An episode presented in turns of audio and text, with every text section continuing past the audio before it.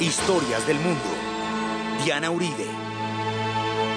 Buenas. Les invitamos a los oyentes de Caracol que quieran ponerse en contacto con los programas, llamar al 268 6797 268 6797 escribir al email diauribe.hotmail.com diauribe.hotmail.com o a la página web, consultar la página web www.casadelahistoria.org.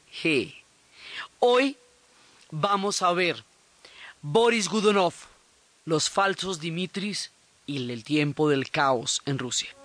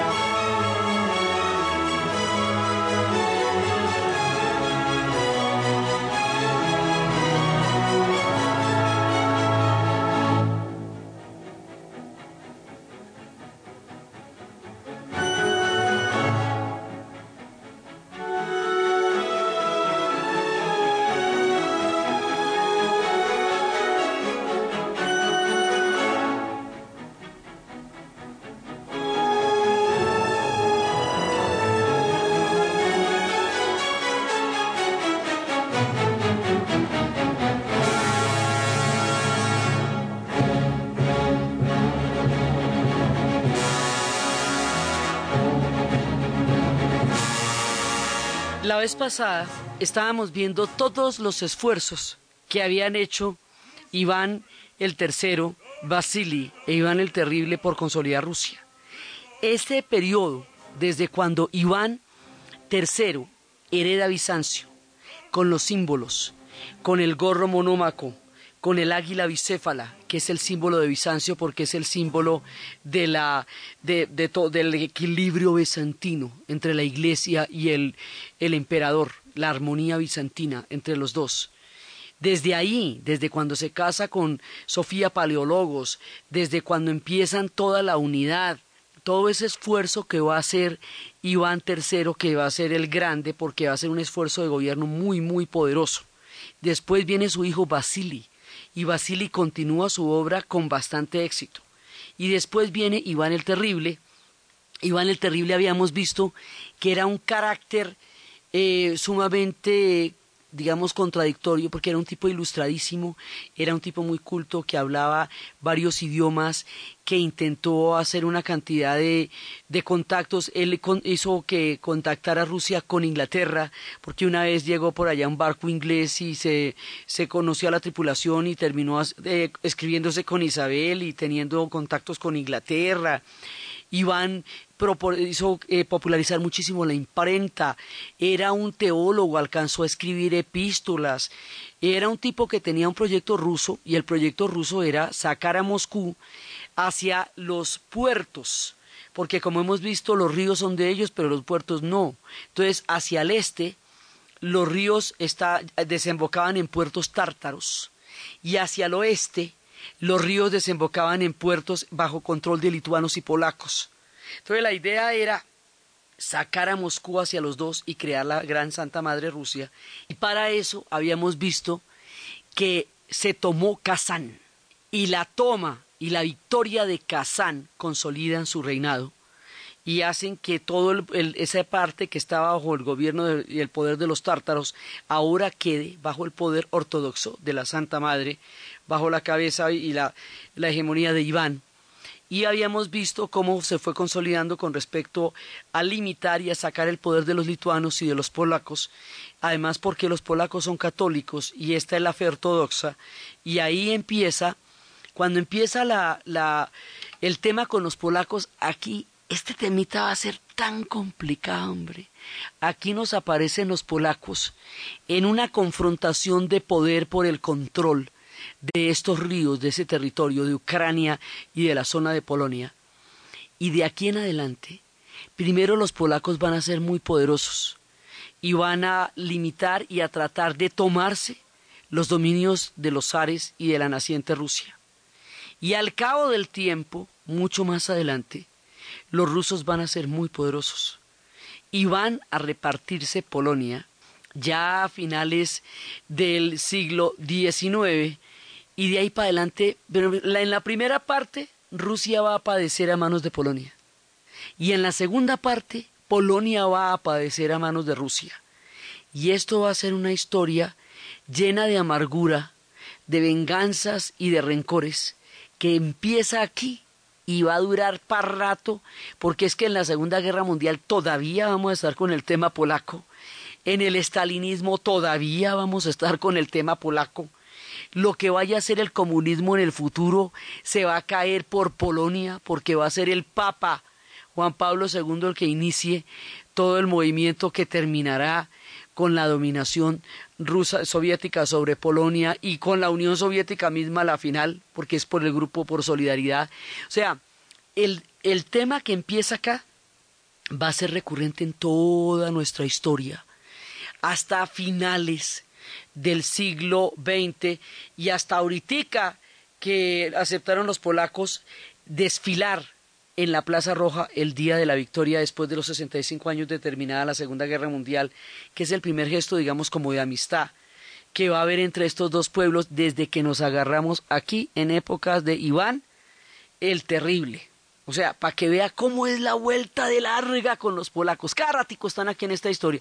Ahora van ganando y son poderosos. Y luego les va a tocar la reversa.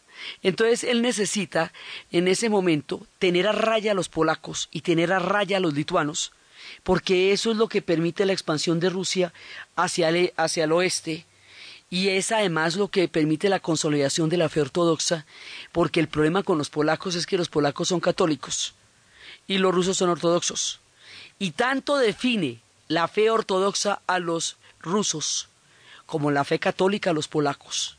Tanto es el Papa para los polacos como los patriarcas y el metropolitano y los ortodoxos para los rusos, y ambos son doctrinarios, y el cisma que dividió las iglesias de Oriente y Occidente se va a ver retratado de una manera cotidiana en la permanente rivalidad y lucha entre Rusia y Polonia, que es la lucha entre la fe ortodoxa y la fe católica, así de simple. Entonces, siempre van a estar en nuestro relato. Entonces aquí hay una parte, por eso era que se consideraba que cualquiera que hiciera tratos con los polacos necesariamente incurría en una traición visceral a la Santa Madre Rusia, y eso es lo que va a pasar cuando los boyardos, en la infinita cantidad de veces que intentaron traicionar a Iván, intentaban traicionándolo haciendo pactos con los polacos, y eso para él resultaba del todo imperdonable. Entonces habíamos visto todo, digamos, Iván como estadista es un gran estadista.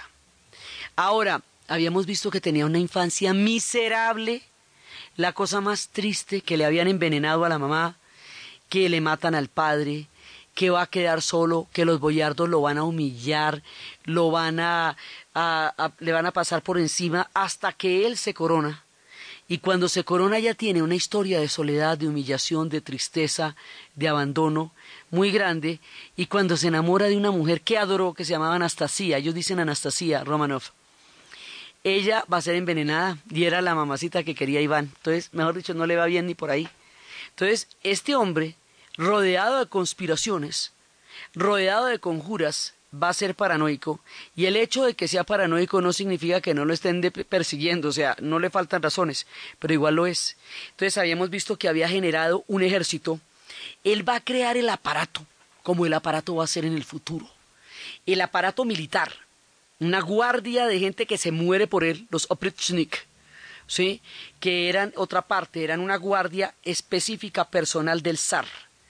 Él se va a emparar en la baja nobleza para enfrentarla con la alta nobleza, que son los boyardos, y va a generar entre ellos unas lealtades muy grandes, y va a generar varios tipos de cuerpos, de policías y de ejércitos que van a estar solamente al mando suyo, porque hay otros que son los Stretzels, que son libres, pero que voluntariamente deciden servir al zar para toda la vida y de manera hereditaria, y esos eran más de doce mil. Entonces tenemos los Oprichnik y tenemos los Stretzels, y tenemos una cantidad de gente que es de la que se va rodeando Iván un aparato súper poderoso que si uno lo analiza bien, será el aparato que tendrá la Unión Soviética en el futuro. O sea, este aparato una vez montado, queda patentadito el modelo. Si ya después lo perfeccionan, pero estas policías, así como la checa, y estas policías políticas secretas al servicio del zar y más adelante al servicio de los soviets, se empiezan a inventar aquí en esta época. Entonces, el hombre va a tener ahí su fuerza de hierro. En una ocasión eh, entraron a Novgorod y bueno, ahí sí, y la desbarataron, o sea, siempre va a haber, digamos, como una, como una posibilidad ahí de ejercer la fuerza y es a través de esos organismos que él va a tener ese mote de terrible. El que Grozny, aquel que se hace temer, lo llaman los rusos. Este hombre lo que quiere es una obra para Rusia. Todo lo que se gastó este man para hacer esa Rusia, para hacer ese Estado, para consolidar el poder del zarismo, para debilitar a los boyardos, para tomarse Kazán, para debilitar a los rusos, para debilitar a los polacos, para que el pueblo lo adorara, lo, quisiera, porque el momento en que él se retira de Moscú y tiene el pueblo que ir a suplicarle que vuelva a Moscú y entonces hacen procesiones y él se hace de rogar y vuelve a Moscú. Todo lo que se gastó este man para hacer toda esta vuelta. Y un día llega al, al aposento de su, de su hijo, ni pues al de él, al aposento de su hijo. Y ahí estaba la esposa de su hijo embarazada. Y a él le pareció en su profunda, eh, digamos, en su profunda ortodoxia y en su, en su manera de pensar que ella estaba en una actitud o que tenía una ropa que no era decente. Alguna cosa le escandalizó y la agarró a cascarle a esta mujer embarazada. Naturalmente el marido, o sea su hijo, que también se llamaba Iván, intervino para ayudarla. En el momento en que interviene su hijo Iván, este hombre les está dando golpes a ambos y en un golpe mata al hijo Iván. Y en los golpes que le dio a su esposa, la hace perder el bebé el niño nace muerto. Y en ese momento destruye toda su obra, porque acaba de matar al heredero del trono, no solamente al hijo, sino al nieto. Y ahí va a terminar, digamos, ahí pone en jaque toda la descendencia y la gracia de una obra de estas es que haya quien continúe con ella. Entonces, 150 años se gastaron entre Iván el tercero Vasili e Iván IV el Terrible para consolidar esta dinastía varega y el mundo de los Ares. Y en una sola escena, ¿sí? Este acaba con todo. Y hay ese cuadro gigantesco de Ripper donde está la, la figura totalmente trágica de Iván el Terrible con su hijo en los brazos llorando la amargura, la desesperación, la sombra, la oscuridad y hay otro cuadro donde están las sombras de los hombres que él ha mandado matar, que es un combo enorme, atormentándolo de noche. Entonces este tipo sufrió tanto como hizo sufrir. Y por eso queda como terrible. O sea, era un gran estadista, era un tipo muy ilustrado, pero entonces llega y hace una salvajada de estas. Y en esta salvajada, pues acaba con todo. Él había generado todo un poder centralizado, porque siempre la lucha de los imperios es por llegar a centralizarse frente a los poderes fraccionados. Es lo mismo que pasaba cuando Francia empieza a generar su proceso de, de llegar al absolutismo quebrando las noblezas locales. Es el mismo proceso. Entonces, el hombre lo acaba con la muerte de su hijo. Y ahí, en ese momento, aparece el otro hijo de él. Él tenía tres hijos, Iván, Fiodor y Dimitri. Y aparece el otro hijo, Fiodor. Fiodor es un personaje con un alma mística, bueno de corazón, un hombre amable, lleno de ternura, un hombre con una forma de ser eh, totalmente generosa, pero él no estaba preparado para gobernar. Y no estaba preparado porque no le iba a tocar, no ve que el heredero era Iván.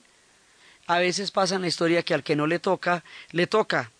Este hombre no, no podía gobernar, carecía de la astucia, de la inteligencia, de la sagacidad para poder ejercer el poder. Estaba discapacitado para el poder y capacitado para la generosidad, para el misticismo, para la ternura, para la bondad. Imagínese un zar bondadoso y chévere y divino en una circunstancia de estas, pues lo hacen de almuerzo. Y claro, lo hicieron de almuerzo. Entonces eso lo cogen los boyardos y hacen de él lo que quieren. La tragedia de este hombre, místico, espiritual, bueno de alma, incapaz de hacerle frente a un destino que nunca aspiró a tener, es la que va a retomar después Tolstoy y va a hablar de Fyodor. Vamos a ver a lo largo de estas historias cómo las cosas que pasan aquí van a ser temas de la gran literatura rusa y van a inspirar ya después cuando lleguen más mucho más tarde en el siglo XIX los recontraduros de la literatura rusa se van a inspirar en estas épocas y en estos temas. En la figura de Fyodor Tolstoy, que es un hombre obsesionado por la bondad humana, obsesionado por buscar la pureza del corazón, del alma, la generosidad, la fraternidad del espíritu, eso que tanto lo torturaba, pero en búsqueda de la esencia de lo bueno del ser humano, va a tomar en Fyodor un arquetipo de la tragedia, de un hombre completamente bueno, de un hombre místico, de un hombre generoso de alma, en el lugar equivocado, en el tiempo equivocado, a la hora que no era, que va a vivir por eso mismo la tragedia, no por la serenidad de su corazón, sino por la turbulencia de su tiempo y por la posición que tiene que ocupar en ese momento. Ahí, con Fiodor, se acaba la dinastía como tal, porque ese es el último que queda. Y en esa, con él se va a inspirar Tolstoy, y aquí empieza la turbulencia de nuestro relato.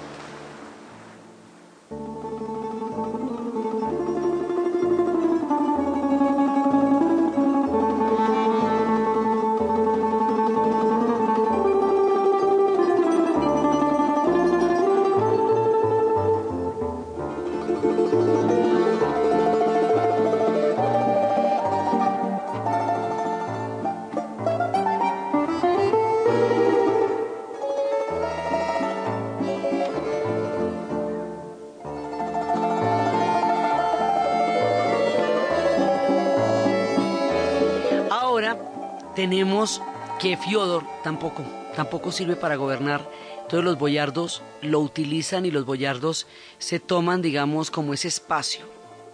Entonces ahora resulta que va a aparecer un personaje que también va a ser objeto de toda una literatura.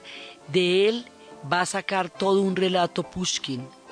De él va a sacar un relato, eh, eh, una ópera, Mussorgsky de él va a sacar una base un montón de, del imaginario ruso. El hombre se llama Boris Gudonov.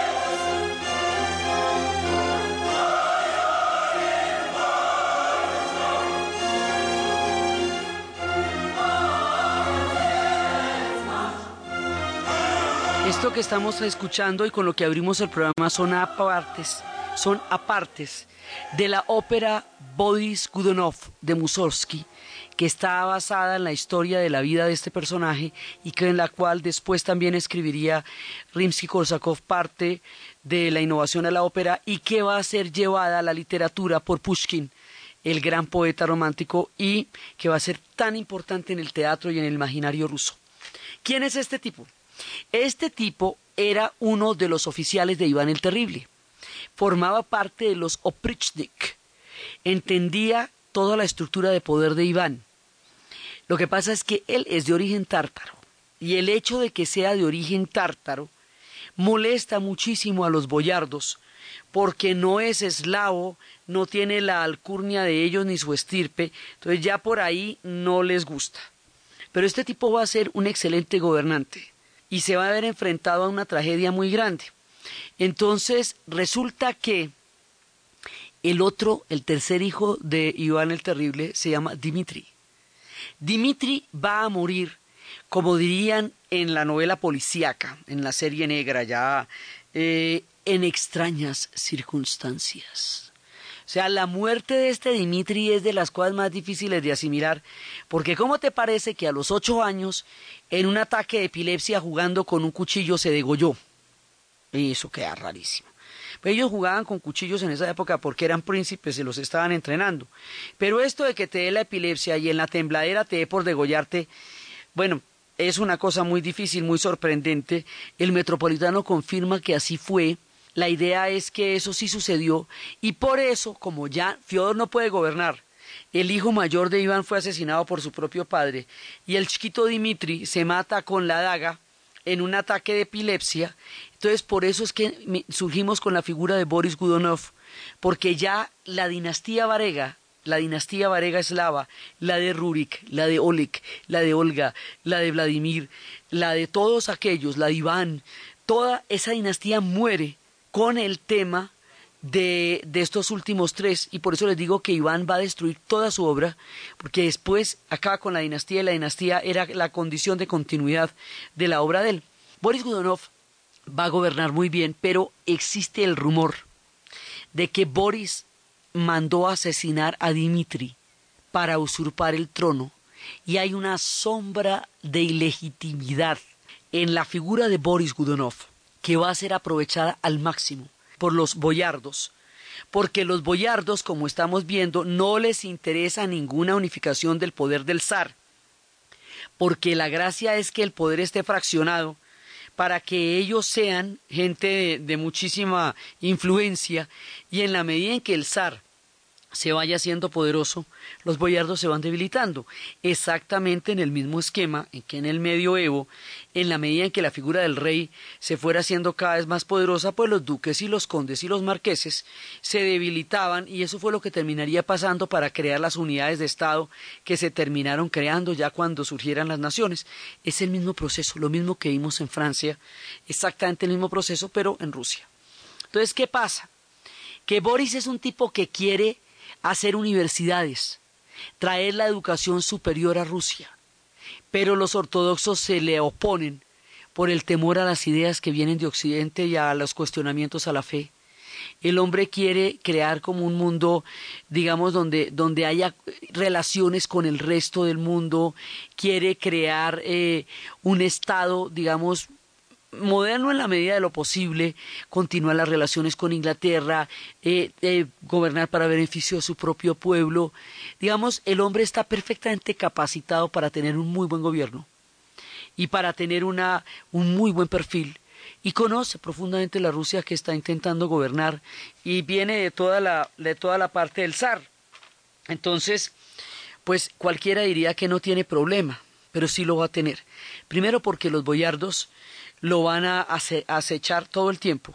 Ahora, este personaje también va a hacer que el vodka se vuelva en ese momento la bebida cumbre, el que le va a dar todo, digamos, todo el desarrollo al vodka como bebida, va a ser Boris Gudonov, tanto que el Shah de Persia le pidió que le mandara 200 baldes de vodka para probar lo que eso le parecía de ataque. Pero también va a ser famoso por sus banquetes, en banquetes que duraban a veces seis semanas. En una ocasión hizo un banquete con medio millón de hombres de un ejército. El hombre era, digamos así, de banquetes, de vodka, y era un tipo cosmopolita, y era un tipo de gran, de gran mente, de gran imaginación, inteligente, audaz. Pero le van a tocar las hambrunas, hay como tres o cuatro cosechas que no, no van a salir buenas, lo que lleva al hambre. La tierra y todo lo que tiene que ver con la tierra es muy duro en Rusia. Cuando una cosecha se daña es muy duro para ellos. Y después de la, de la hambruna va a venir la peste. Entonces, cuando viene la peste y cuando viene la hambruna, dentro del marco de la superstición, empiezan a decir que lo que pasa es que está gobernando un zar que no es legítimo, que no viene de la línea de, de lo que van a ser los eslavos varegos, sino que es un tipo de origen tártaro y que es un usurpador por haber eh, asesinado a Dimitri el Pequeñín para llegar al trono. Eso nunca se puede probar. Nunca pero en el rumor no es necesario que se pruebe. La malignidad de los rumores está en que no requieren prueba, veracidad o constatación ninguna, basta simplemente que se esparzan y que la gente lo vaya a creer dentro de la superstición popular para que alcancen todo su terrible y envenenado poderío. Entonces Boris Gudonov va a quedar cercado y acorralado por la duda sobre su estirpe de origen tártaro, por la acusación del crimen del pequeño Dimitri, y esto va a estar reforzado por las hambres, por las hambrunas y por las plagas. Entonces Boris Gudonov, que tenía todo para llegar a ser un gran hombre y sobre todo para llegar a tener una gran dinastía en Rusia, va a haberse enfrentado una vez más a la tragedia. Por eso es que esto se convierte en ópera. Porque hay un momento en que ellos quieren emular un poco la literatura inglesa eh, más adelante como, como las tragedias de Hamlet, efectivamente en la época en que los daneses estaban gobernando Inglaterra y cómo con la venganza de Hamlet se acaba toda la dinastía de los daneses. Entonces, igualmente más adelante los grandes escritores del siglo XIX van a retomar estos episodios y les van a dar este carácter literario y operático y van a resaltar la tragedia de estos personajes y por eso es que esto se va a convertir en una ópera que es aquella de la que hemos venido escuchando a partes.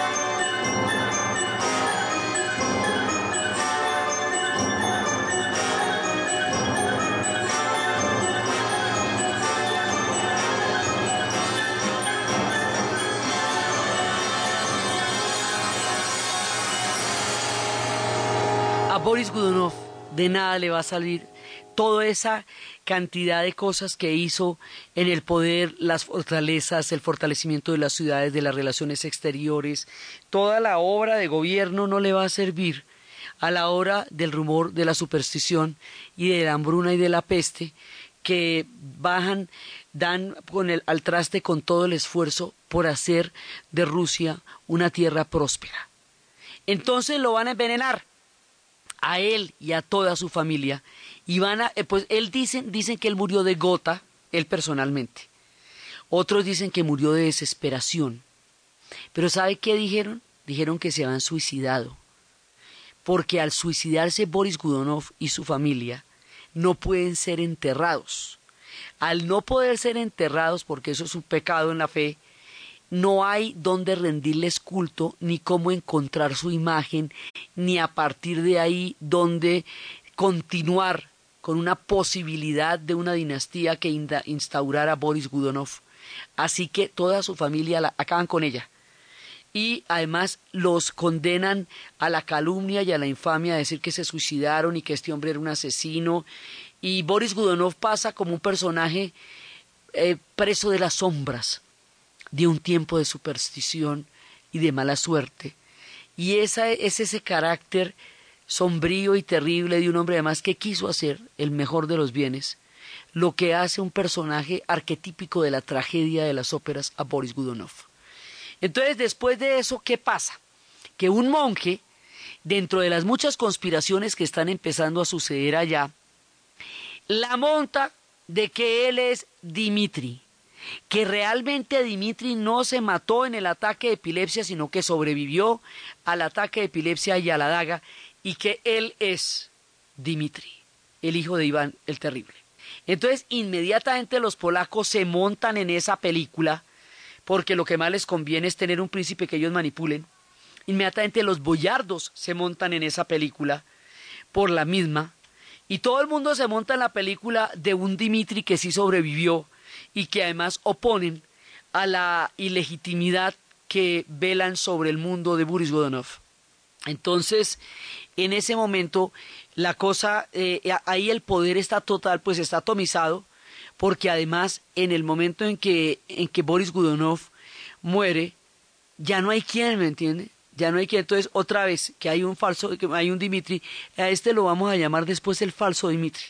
Viene el momento en que aparecen los falsos Dimitris, porque está este y otro personaje que reclaman ser ese muchachito que dijo haber sobrevivido, que era el hijo de, de Iván el Terrible, según se inventaron ellos. Entonces, este tipo, Dimitri, que se nos aparece aquí, se va a enamorar de una polaca que se llama Marina. Y Marina, que es una recontramamacita preciosa polaca, va a estar presionada también por toda la corte y por toda la gente en Polonia para que se convierta en zarina para de esa manera lograr el triunfo de la fe católica sobre la fe ortodoxa en Rusia. Por supuesto, eso va a llevar a que haya mucha gente que se oponga y los boyardos a su vez estaban interesados en un príncipe que estuviera al alcance de su manejo y de sus manipulaciones. Dimitri no quiere dejarse manipular por nadie. Dimitri quiere gobernar él y por eso a unos y a otros les incumple. Por ejemplo, no permite la entrada de los jesuitas a territorio ruso porque él sabe que los jesuitas, detrás de ellos viene todo un montaje que amenaza la fe ortodoxa. Entonces, finalmente, él intenta utilizar a todos que lo utilizaron a él, pero ser autónomo.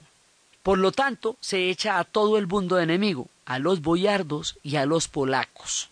Cuando se va a casar con Marina, esta mujer polaca, que además casarse con un polaco, pues esto era una tradición máxima, de acuerdo con lo que estamos hablando del tema de Rusia y Polonia.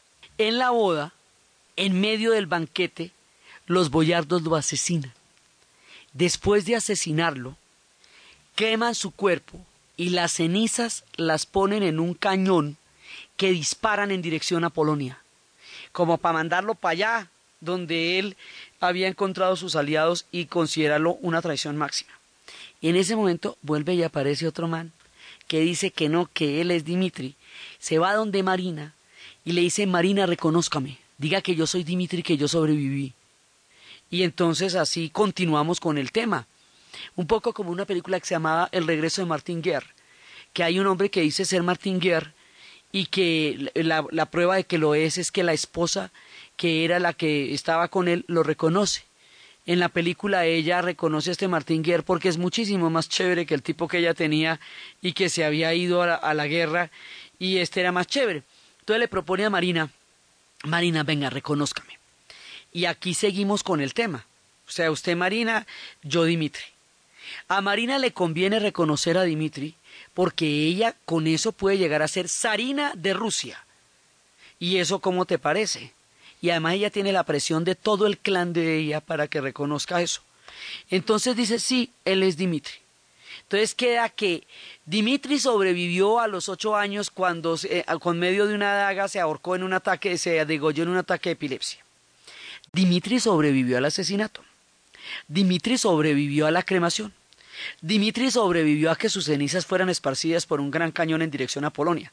Los boyardos, por supuesto, no se van a comer este cuento porque ellos mismos lo mataron. ¿Sí? Entonces, pues tampoco les van a echar un cuento tan supremamente reforzado cuando ellos se encargaron de botar las cenizas arrojadas desde el cañón en dirección a Polonia. Por lo tanto, lo van a asesinar y al asesinarlo van a desaparecer también a Marina. Marina no sabemos qué pasó con ella. Si la mataron, si la desaparecieron, pero ahí se acaba todo este tema. Entonces, Boris Gudonov es el descendiente, el que va a continuar en el trono después de la muerte de Iván, y era uno de sus hombres, era el Oprichnik. Y a él se le aparecen dos personajes que dicen ser los Dimitris, de ese niño que ellos aseguran sobrevivió al ataque de epilepsia en el cual se degolló cuando tenía ocho años. Esto eh, normalmente es un enredo en la historia rusa porque siempre se presenta como un episodio completamente confuso. Pero el tema es ese. Uno, Boris, dos, Dimitris, ambos falsos, que dicen que sobrevivieron al muchachito, que son ese mismo muchachito que era el tercer hijo de Iván, que era el primero al que mató, el segundo el tierno que, que no, no pudo gobernar, y el tercero el chiquitín que dicen que se mató con la daga, y que ahora no resulta que sobrevivió en forma del primer monje, y que ahora no resulta que sobrevivió en forma del segundo man, y que resulta que ninguno es. Por eso llamamos los falsos Dimitris. Cuando llegamos al tiempo en que no está ni Boris Gudonov, ni los falsos Dimitris, ahora sí se caotiza eso. Estos son los años turbulentos, los años del caos. Y aquí se nos descomplica, se nos desbarata todo lo que estamos tratando de hacer. Y es un tiempo, porque de los boyardos todos matándose entre sí, conspirando, todos, es un tiempo, digamos, como de, como de naufragio, como de colapso, de un estado que nos iba lo más de bonito con 150 años de obra que intentaron hacer los dos Ivanes y Basili. Sí, y aquí nos desbarata en un minutico, por, porque, por la rabieta de Iván, que fue y acabó con toda la descendencia. En ese momento, los polacos ganaban tanto y tantas veces las batallas, porque al servicio suyo estaban un grupo de hombres de la estepa, hombres rudos, hombres libres, caballistas, normalmente en la formación de los imperios. Hay unos hombres que quedan siempre como bolsas que no quedan integrados a los sistemas de los imperios. Es el caso de lo que van a ser los gauchos en la formación de la Argentina en la Pampa, es el caso de lo que van a ser los cangaceiros en el Brasil, eh, esos de los forajidos en el oeste, y estos van a ser los cosacos. Y los cosacos son libres de la estepa. Los cosacos, que en un principio apoyaban a los polacos, luego se van a volver el apoyo fundamental de los rusos, se van a convertir a la fe ortodoxa, se van a volver los defensores de la fe, se van a volver los más acérrimos portadores de esta fe, se van a rapar la cabeza y a tener un, un mechón que cae sobre su frente, se van a volver digamos, los más grandes representantes de Rusia, ellos se organizaban en hermandades, en fraternidades. Estas fraternidades ahora se van a poner al servicio de Rusia y van a cabalgar de su lado y luego van a ser la guardia personal del zar. Y luego el zar los va a poner para que cuide sus fronteras y van a ser su grupo de choque. Un poco parecido a lo que hicieron los franceses con los normandos, que sea yo le doy la tierra y usted no me aparece un vikingo más porque esto está muy horrible. Aquí dice, bueno, yo le doy las fronteras, usted me jura fidelidad a mí a la iglesia ortodoxa y ahí para adelante hace como quiera. Entonces ellos son libres, ellos son hombres de de honor tienen un sistema democrático de elegirse que es el atamán. Y el atamán es un hombre, un líder, que eligen de acuerdo con su coraje, con su valor y con su, con su capacidad de liderazgo y de heroísmo. Son hombres agrestes, salvajes, libres, profundamente machistas, porque aquí lo que vale es la fuerza. Son hombres de la estepa, son hombres profundamente rudos, beben como cosacos ¿sí? Y son, mejor dicho, aparte de su servicio a Rusia, ellos pueden hacer lo que quieran. Y van a entrar a formar parte de nuestra historia y van a caracterizar el mundo ruso.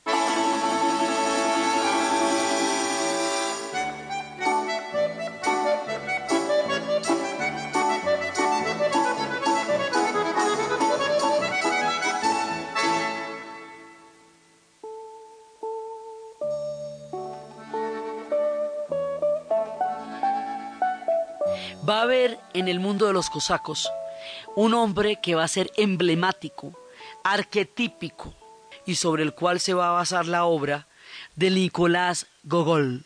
O sea, cada uno de estos nos va a traer un grande en el futuro. De Fyodor Tolstoy, de Boris Godunov, Pushkin.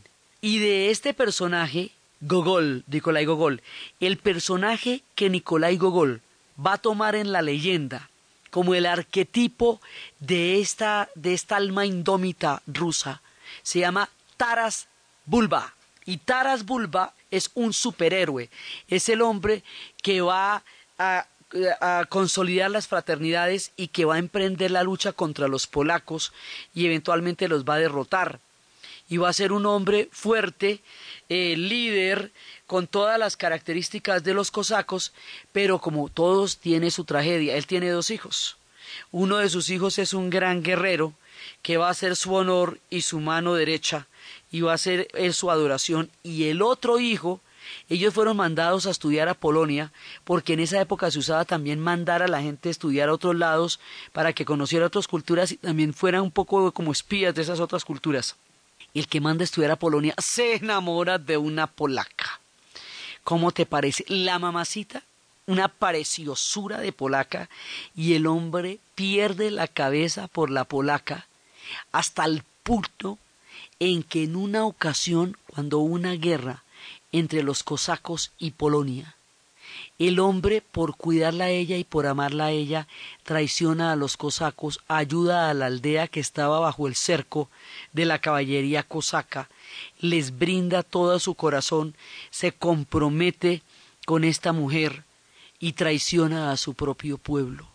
Y al traicionar a su propio pueblo, el padre lo hace venir por un sendero solitario y frente a frente le pega un tiro por haber traicionado la fraternidad y la hermandad de los cosacos, a manos de Polonia, por la mirada, la tersura y la belleza de una mujer, que era algo que despreciaba Taras Bulba, porque en su esquema rudo y, y fuertachón la tersura, la belleza y, el, terciopelo de la mirada de una mujer no era, pues él sí él estaba casado, pero no era una cosa que uno dijera qué cosa, como le gustan las chicas. No, este hombre lo que era fortachón tremendo y matonzote. Entonces que su hijo le vaya a salir traidor por una mujer polaca le resulta totalmente imperdonable. Y la tragedia de, de Taras Bulba es tener que matar a su propio hijo por, la, por el hecho de haberse enamorado de una polaca. Esta, esto está llevado al cine y es considerada la película más costosa del cine ruso reciente. Esta es, a diferencia de las historias de Eisenstein que hemos visto, que son muy antiguas, de los 40, de la primera formación del cine, del blanco y negro, de una narración totalmente teatral, esta es una superproducción reciente de los, de los, de los 90, finales de los 90, comienzos, comienzos del 2000, una producción con todos los extras, con todos los caballos, con las praderas, con las fortalezas, con la mamacita polaca y con los muchachotes de Taras Bulba y es la epopeya de un mundo romántico cuando venga la época del romanticismo en el siglo XIX, cuando todos se inspiren en esos héroes indómitos y legendarios que ayudan a formar los imaginarios que tendrán como reconocimiento a las naciones para llegar a formarse, Taras Bulba y el mundo cosaco. Inspirarán a Nikolai Gogol para crear esta obra literaria inmortal y de esa manera preservar la leyenda en el tiempo del carácter indómito de los cosacos. Aquí ya han entrado los tártaros, ya han entrado los griegos, eslavos, varegos, mongoles. Ahora, los cosacos, sí, porque aquí va entrando todo el mundo. Los cosacos van a ser además famosos por sus persecuciones a los judíos, los pogroms, que es una matanza, una palabra para designar una campaña de terror y de exterminio contra los judíos, van a ser cosacos, porque ellos se declaran defensores de la fe ortodoxa y los judíos no forman parte de la fe ortodoxa. Así que si, si por allá llueve, por acá no escampa. Si los han perseguido como los persiguieron en Occidente por el tema del catolicismo, aquí los persiguen otro tanto por el tema de la religión ortodoxa y los que los persiguen van a ser los cosacos, que es una de las escenas que uno va a ver en el violinista en el tejado después cuando se filme. Entonces, con esto ya estamos formando los años turbulentos. Ahora, ¿cómo salimos de esto? Vamos a nombrar un zar de la dinastía y vamos a instaurar a una, esta muchacha Anastasia, que tanto quería Iván, que su pueblo también quería, que es reconocida como una mujer admirable, esa mujer es Romanov. Un descendiente de esta muchacha Anastasia que envenenan, que era el amor de Iván y que el pueblo quería, va a instaurar una nueva dinastía en 1613. Esa dinastía se llamará la dinastía de los Romanov. Él será Miguel y gobernarán desde 1613 hasta la Revolución y la Primera Guerra Mundial. Ya vamos a superar el tiempo de la turbulencia, el vacío del poder, el caos y toda esta desintegración y esta fragmentación para volver otra vez a formar un Estado ruso, ahora sí, como Dios manda, porque ahora sí lo van a hacer de verdad, verdad. La historia de los Romanov empieza en nuestro relato a partir del siguiente programa.